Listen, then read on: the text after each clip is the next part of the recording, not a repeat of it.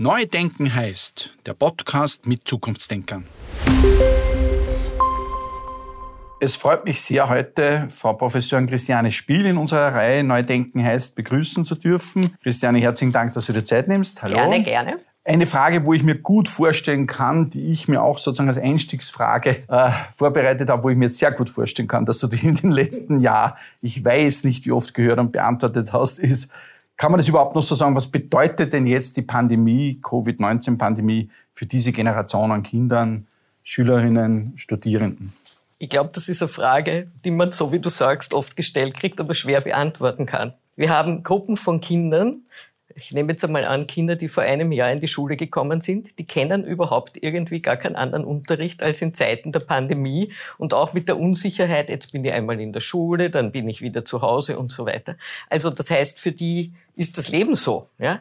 Es gibt wieder andere, und das sind, glaube ich, die, die, denen es auch sehr schlecht geht, sind die Älteren. Wir haben nämlich festgestellt, die Älteren, die leiden ganz besonders darunter, dass sie nicht mit ihren Freunden zusammen sein können. Erinnere dich zurück an deine Zeit, wie du jugendlich warst oder ich auch. Was wollten wir da? Da wollten wir ausgehen, was unternehmen, uns mit Freunden treffen, überlegen, wie soll unsere Zukunft ausschauen, was wollen wir machen, viel ausprobieren. Alles das ist für die nicht möglich. Und zwar schon so lange, dass das wirklich massiv belastend ist. Also jetzt weniger unbedingt bezogen auf das Lernen, als auf die Lebensqualität. Dann erleben sie auch noch, denke Fridays for Future, wie ist Ihre Zukunftsperspektive? Sie wissen schon, Klimawandelproblem. Dann werden Sie wahrscheinlich den Schuldenberg zurückzahlen müssen. Also diese Generation, die ist wirklich in dieser Hinsicht sehr arm. Und die dritte Gruppe, die ich auch ganz besonders schwierig finde, wahrscheinlich überhaupt denen es am schlechtesten geht, das sind diejenigen, die in Familien aufwachsen, wo sie keine Unterstützung kriegen können. Also Eltern, die gar nicht Deutsch können, die auf engstem Raum sind, ja, und auch nicht raus können.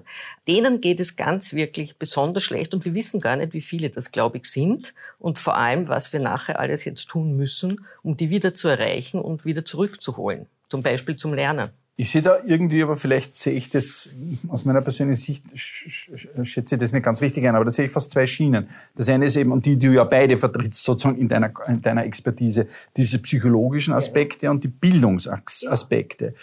Bildungspsychologie vereinigt. Das genau, ist. darum sage ich ja, genau. du vereinst es sozusagen ja. in, in, einem. Aber vielleicht einmal nochmal zu den psychologischen Aspekten. Hältst du das also für wichtig, dass wir uns jetzt auch richtig damit beschäftigen, wie betreuen wir diese jungen Menschen, jetzt bei dem Hinausgehen aus dieser Pandemie, damit da ganz spezifisch auch nicht, ich sage jetzt einmal, was überbleibt in meiner Laienartensprache oder dass man das auch aufarbeiten kann und dass man das bearbeiten kann oder das wird sich eh alles widerlegen, wenn sozusagen dann wieder das Leben so möglich ist wie vorher, geht das eh von allein weg. Wie Na, ich weiß nicht, ob es bei allen von allein weggeht. Ich bin auf der einen Seite jemand, der nicht pathologisieren will, also so ungefähr, jetzt sind alle psychisch krank, das ist wirklich sicher übertrieben. Aber man muss schon sehen, wenn es eine so lange Phase ist, wo alles das wegfällt, was mir eigentlich Freude macht, wird es immer schwieriger, sich dann selbst aufzuraffen. Also man wird, manche werden dann einfach immer apathischer. Wir haben ja eine Studie gemacht, äh, die mehrere Messzeitpunkte hat mit tausenden Schülerinnen und Studierenden. Und die sagen selbst, äh, ich kann mich gar nicht mehr aufraffen zum Lernen. Ich sitze zwar so oft vor diesem Kastel, aber es fällt mir immer schwerer.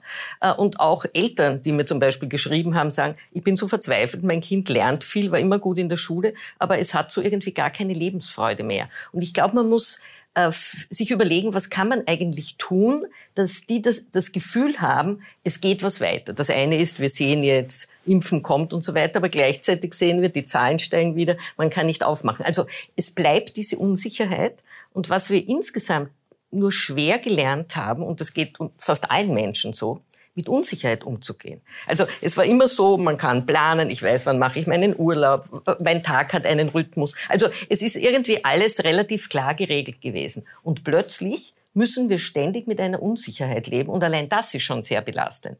Und wie gesagt, manche haben Familien, Eltern, die reden mit denen drüber, die sagen, na gut, wir können jetzt nicht wegfahren, aber wir über planen halt die nächste tolle Reise oder machen irgendwas anderes, was man auch zu Hause machen kann. Und sei es, wir kochen miteinander was Tolles und freuen uns drüber.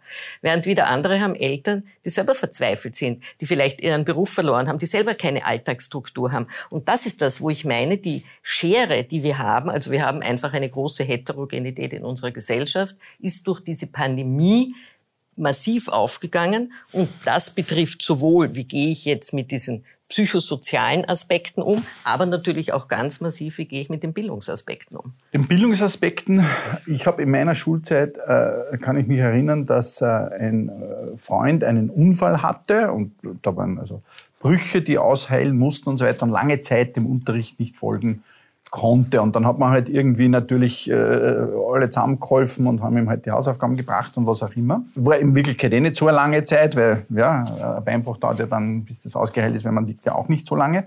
Jetzt ist es halt eine gesamte Generation, die das gemeinsam erlebt. Weil die haben das alle gemeinsam. So, jetzt sprechen schon gewisse Menschen von Lost Generation und sagen, also unvorstellbar, ja, wie, müssen wir es jetzt so machen, dass wir sagen, wir müssen diese Zeit aufholen, was das Bildungsthema anbelangt. Das heißt, der Stoff, um es jetzt einmal blöd zu sagen, muss dann irgendwie, oder Sie müssen ein Jahr länger, oder ihr, findet jetzt schon ein paar so Lösungsideen, oder sagen wir, okay, es ist eh bei allen so, wir machen weiter und ich glaube, das geht sich aus. Wie siehst du das? Also ich sehe, dass wir diese Pandemie eigentlich nehmen müssen. Ich würde sogar sagen müssen, um daraus etwas zu lernen für das Bildungssystem. Also das sind mehrere Aspekte.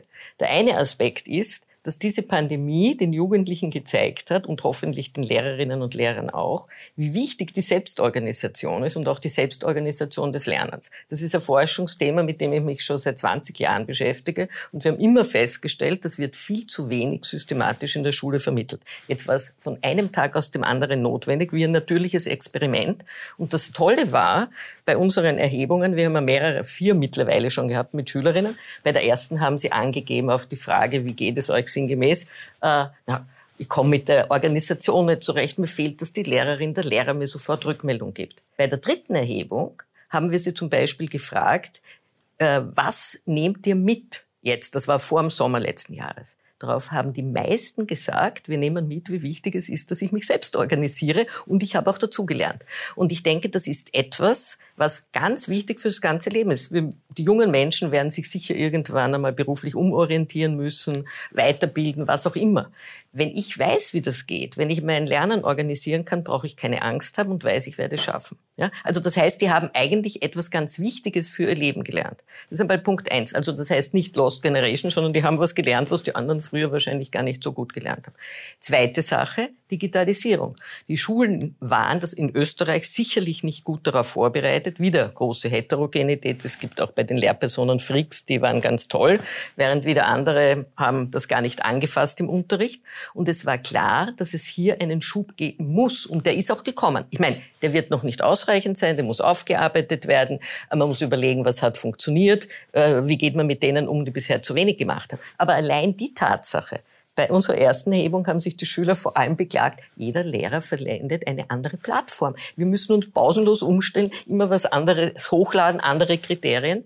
Bei der, bei der dritten haben sie geschrieben, ja, jetzt klappt das viel besser, wir haben nur mehr ein oder zwei Plattformen. Also das heißt, und sie haben auch geschrieben, dass sie dazugelernt haben. Das heißt, es hat genau in diesem wichtigen Bereich, Digitalisierung werden wir brauchen später, einen wichtigen Schub gebracht. Und jetzt kommen wir zu den Inhalten.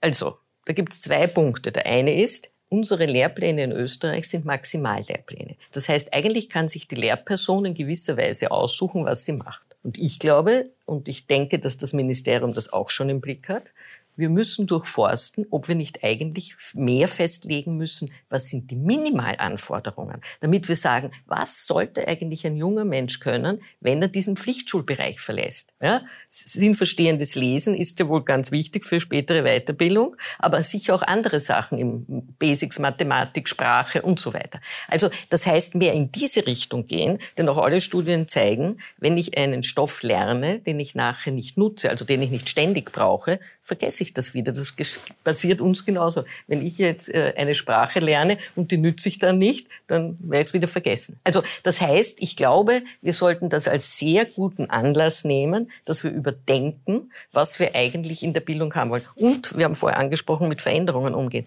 Die Schule muss auch überlegen, was brauchen junge Menschen für eine Welt, wo es wieder Unsicherheiten geben wird, wo es den Klimawandel gibt. Das heißt, wir brauchen mehr Mut bei jungen Menschen.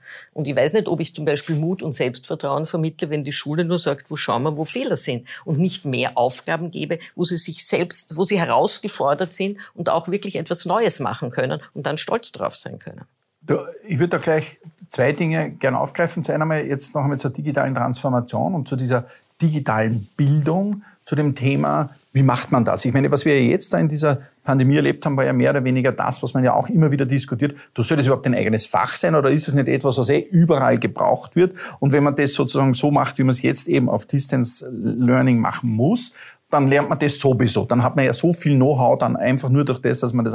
Oder glaubst du, es braucht trotzdem jetzt, wenn man sagt nach der Pandemie, schon dieses Fach, dass man sagt, ja, wir fangen mit einem Fach an, digitale Bildung oder wie immer das heißt, und dort bringen wir den Schülerinnen und Schülern jetzt bei, wie man mit einem Computer umgeht. Ich persönlich, also meine Kinder sind schon zu alt, also die sind sowieso mit dem aufgewachsen, aber jetzt mit 21 und, und, und 24 schon auch in einem Alter, wo man, aber ich stelle mir das so vor, dass die Kinder ja das sowieso jetzt also gibt es das überhaupt oder sollte das überhaupt noch geben, dass das ein Thema sein muss, dass man das in der, weil es viel diskutiert wird, dass man sagt, das brauchen wir als Fach. Wie siehst du das? Brauchen wir es als Fach? Oder, oder? Das Lustige ist, genau deine, dein Zwiespalt ist auch im Bildungssystem gewesen und schon bevor die Pandemie war. Nämlich, dass es digitale Bildung verpflichtend gibt und die Schule kann selbst entscheiden, ob sie das als ein eigenes Fach macht oder integriert. Und das ist völlig gemischt. Es gibt keine Evaluation, also wir wissen nicht, wie das funktioniert hat. Also ich persönlich bin der Ansicht, wir brauchen es selbstverständlich in allen Fächern, denn man kann ja nicht sagen, jetzt habe ich zwei Stunden das und nachher machen wir wieder den klassischen Analogunterricht. Aber es ist die Frage, ob es nicht verpflichtend sein muss, welche Elemente es behalten muss. Ja? Also ich sage jetzt ein Beispiel. Äh, wenn jeder Lehrer es irgendwie macht, vielleicht geht völlig unter, was das eigentlich bedeutet, wenn ich jetzt im Internet eine Suche mache. Ich kann ja nicht mehr einen Wahrheitsbeweis antreten, also prüfen, ob die Aussage oder das, was ich finde, richtig ist. Ich kann nur mehr prüfen, wie vertrauenswürdig die, Info, die Quelle ist, von der ich das habe, um nur ein Beispiel zu nehmen. Das heißt, welche Fragen muss ich eigentlich an Quellen stellen? Und wir wissen, wenn du in Google gehst, was ist zuerst, das ist von Firmen vorgestellt, was auch immer. Aber das sind, bei, sind zum Beispiel Thema. Ein anderes Thema ist das Cybermobbing. Ja? Also auch das ist ein Thema, das ich lerne, wenn ich jetzt in ich sehe, irgendwer anderer äh, wird da irgendwie gemobbt, irgendwie peinliche Bilder oder was hingestellt und alle lachen drüber, dass ich dann auch den Mut habe zu sagen, also zu schreiben oder sonst wie mich kundzutun, was macht sie da für einen Wahnsinn? Oder auch dieses Umgehen mit dieser sozialen Nähe und Distanz. Ich meine, wie ich ein Kind war, gab's das alles nicht.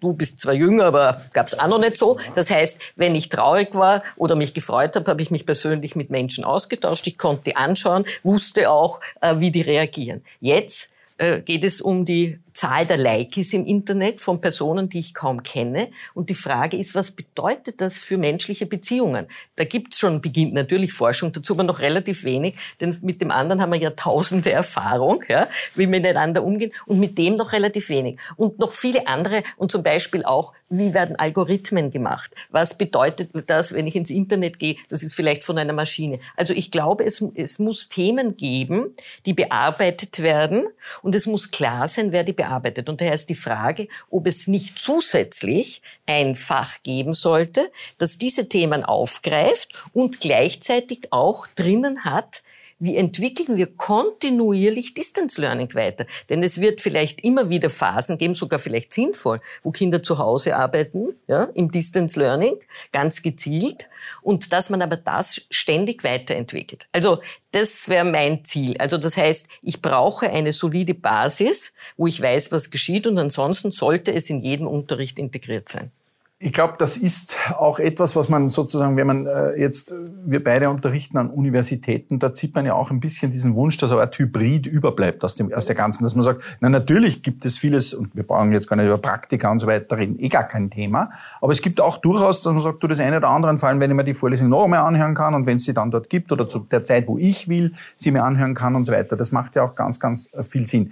Ist denn in der Lehreraus, Lehrerinnenausbildung das jetzt schon so verankert, dass du sagst, okay, gut, wir gehen aus der Pandemie raus und das haben wir jetzt gelernt und das ist jetzt so? Oder siehst du dort sagen, okay, da müssen wir jetzt aber auch Lehren draus ziehen? Sagen wir mal so, von den Curricula her ist es auf jeden Fall verankert. Allerdings ist es wie überall so, wie in der Schule ist es natürlich auch an der Hochschule so, dass es dann sehr unterschiedlich an den einzelnen pädagogischen Hochschulen oder Universitäten umgesetzt wird. Also das heißt, ähm, es besteht sicherlich auch die Möglichkeit, es gab gerade eine Analyse vom Qualitätssicherungsrat dazu, dass, so wie es umgesetzt ist, jemand, wenn er nur gewisse Fächer wählt, du weißt, es gibt Parallelveranstaltungen und so weiter, dass er es schafft, ein Studium zu machen, auch als jemand, der das Lehramt studiert, der da relativ wenig mit dem zu tun hat. Während wieder an anderen Hochschulen ist es so, dass da kommt man dem nicht aus, also man hat verpflichtet so und so viele Elemente. Aber auch hier glaube ich, dass die Pandemie, so wie es uns beiden gegangen ist, also ich habe sehr viel mehr Aufwand jetzt mit meiner Lehre gehabt, obwohl ich sogar eine Pionierin im Distance Learning, also im Blended Learning war. Ich war die erste an der Uni Wien, die eine Vorlesung umgestellt hat auf sowas. Aber jetzt trotzdem voll umstellen, also wir hatten ja überhaupt nichts live, das war auch verboten, äh, ist vor allem bei mir eine Herausforderung gewesen mit den Prüfungen. Denn wenn du sechs bis 800 Studierende hast und du musst eine Online-Prüfung machen, und zwar eine Open Book, das heißt, die haben alle ihre Unterlagen, musst du die Prüfung natürlich ganz anders machen, als wie wir sie früher gemacht haben, wenn sie alle halt irgendwie in einem riesen Hörsaal im Audimax sitzen. Ja?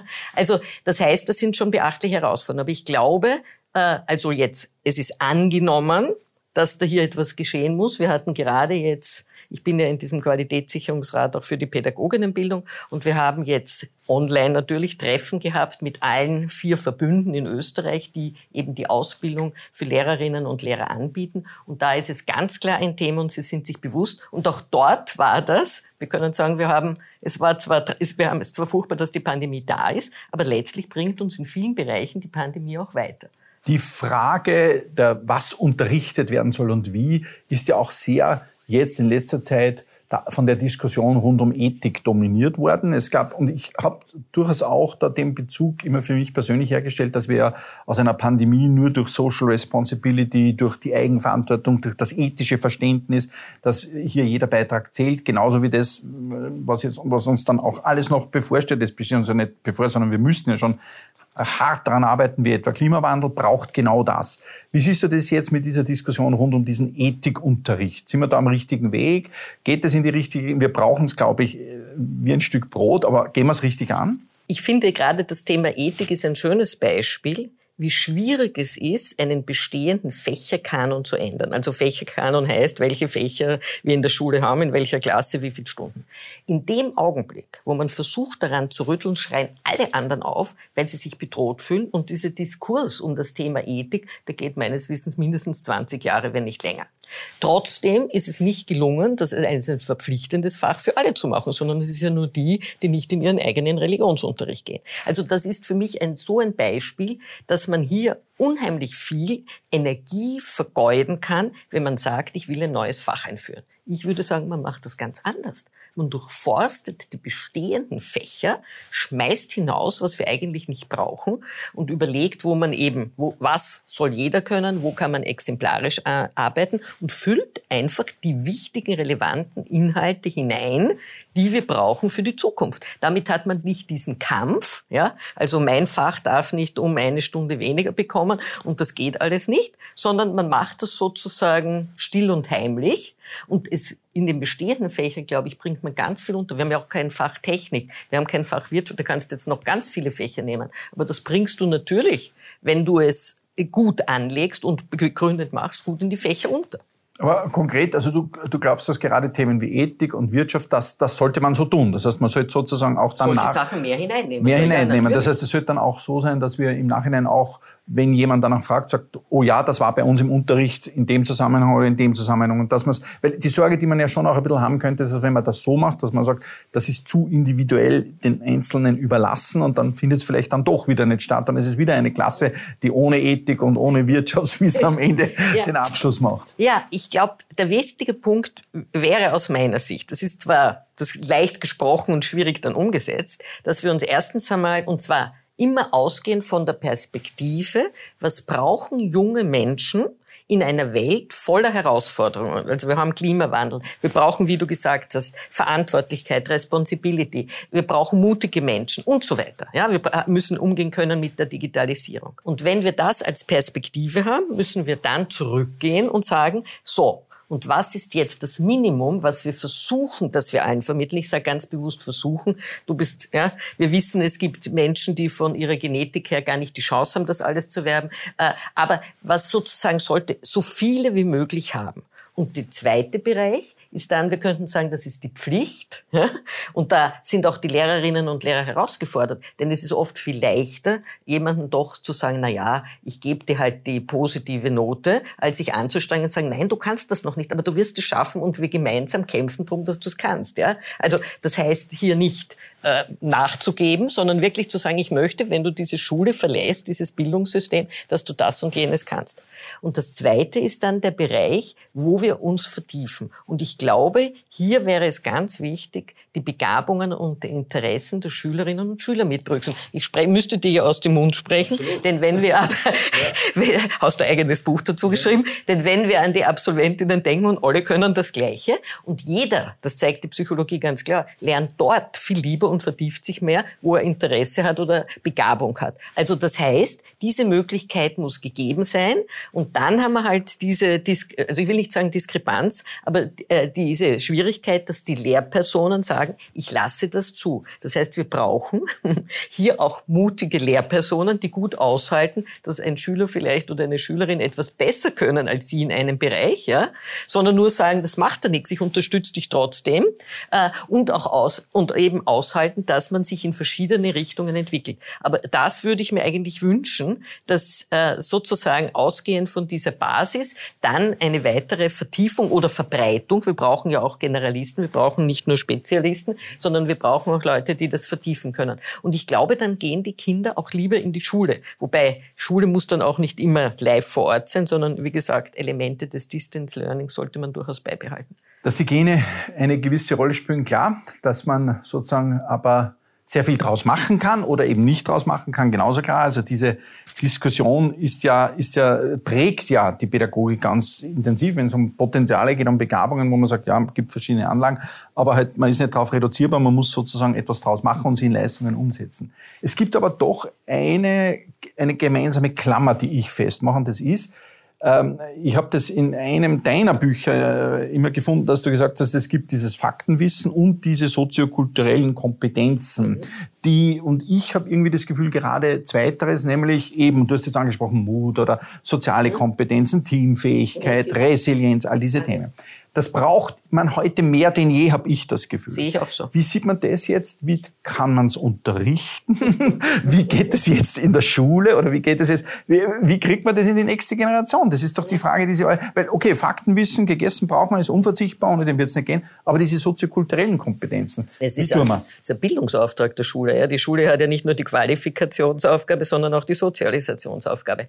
Äh, an sich eigentlich in allen Fächern. Weil je nachdem, welche Lerngelegenheiten du gibst, ja, du kannst zum Beispiel eine Aufgabe stellen, wo es eine einzige richtige Lösung gibt. Jeder setzt sich auf seinen Platz und muss das machen und die Lehrperson schaut danach, haben alle das richtig oder macht einen roten Punkt hin, äh, wenn es nicht richtig ist. Das ist jetzt also sehr extrem. Ich kann aber auch sagen, ich stelle euch jetzt eine Aufgabe, da, da gibt es eigentlich noch gar keine Lösung. Ja?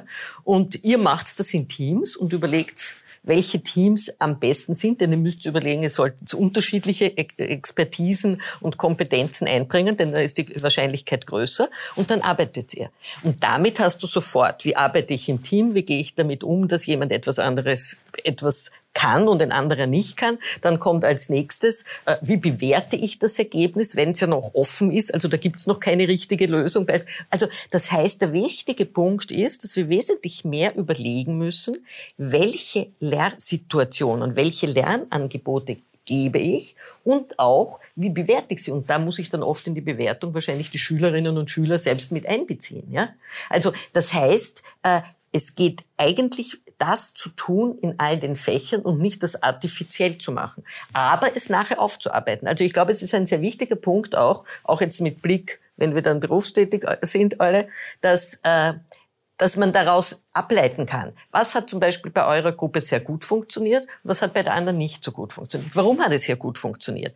Weil eben alle ein gemeinsames Grundverständnis haben, gesagt haben, sie bringen sich ein, weil es vielleicht auch entschieden haben, wir brauchen jemanden, der das leitet, weil sonst wird es irgendwie schwierig, äh, wenn wir zu viele sind und so fort. Also das heißt, ein wirklich Aufnehmen sozusagen der Förderung dieser Kompetenzen ganz gezielt in einen Unterricht und in die Bewertung. Jetzt haben wir aber noch ein Problem, möchte ich dazu sagen, nämlich wie wird das sichtbar in den Zeugnissen? Weil, wie wird das bewertet? Es, wie wird das bewertet? Nehme ich das in die Note und sage, ich werte auch, wie gut man sich da einbringt? Oder werte ich bei der Note nur, wie gut jetzt einmal jemand in Mathematik ist? Und das ist ein Dilemma, und zwar deshalb, weil es derzeit völlig von der Einzellehrperson abhängt, wie sie das macht. Ja? Und das ist schon massiv. Dabei bewertet die Lehrperson ja die Leistung, also die also reine Leistung, ja, auch schon unterschiedlich. Ich habe gerade eine Masterarbeit betreut, wo der eine Mathematikaufgabe äh, neben anderen Sachen Volksschullehrerinnen vorgegeben hat und gesagt hat, äh, sie sollen bewerten, welche Note würde das Kind bekommen. Die Note hat zwischen eins und vier geschwankt. Und das ist schon ganz beachtlich. Und da ist jetzt noch nichts drinnen wie Fleiß, wie Arbeitshaltung, wie Teamfähigkeit und so weiter. Also das heißt, wir haben schon das Problem, äh, die Leistung und dann noch dazu, wie wird das bewertet. Also ich persönlich wäre sehr dafür, dass wir das verbal ausweisen. Weil hier Im eine Zeugnis. Not im Zeugnis und auch, und zwar kontinuierlich und auch mit den Kindern genauso besprechen, wie man die anderen Leistungen bespricht, auch mit Blick. Du wirst dann in einer Welt leben, wo du mit anderen arbeiten musst, wo man, vielleicht wirst du mal arbeitslos sein, da ist es dir sehr wichtig, dass andere Rücksicht auf dich nehmen und dich unterstützen, daher solltest du auch dann und so weiter. Und dass man das ausweist. Und zwar Ganz besonders auch im Abschlusszeugnis, denn wenn sich jemand sagen um eine Lehrstelle bewirbt, kann ich mir vorstellen, dass ein Lehrer sagt, der hat vielleicht jetzt nicht so tolle Noten, aber ich sehe, er hat eine gute Arbeitshaltung. Er kann gut im Team arbeiten, das ist mir vielleicht lieber als jemand anderer, der ist überhaupt nicht teamfähig und will das auch nicht und so weiter. Also ich wäre sehr für so etwas und auch das könnte man jetzt mitnehmen. Also auch eine Kombination zwischen Noten und genau. schriftlicher Bewertung. Genau. Ja, perfekt.